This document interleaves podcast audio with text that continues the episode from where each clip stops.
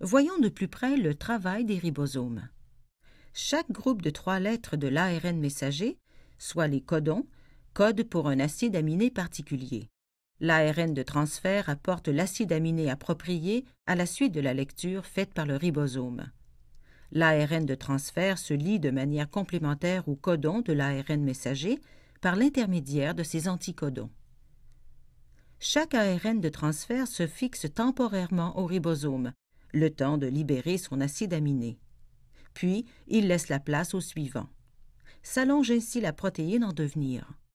On nomme traduction cette étape constituée de la lecture de l'ARN messager par les ribosomes. La traduction entraîne la fabrication d'une protéine. Lorsque le ribosome arrive à l'un des codons d'arrêt, cela marque la fin de la traduction. Le ribosome se détache alors de l'ARN messager, libérant ainsi une protéine complète qui peut contenir des centaines d'acides aminés.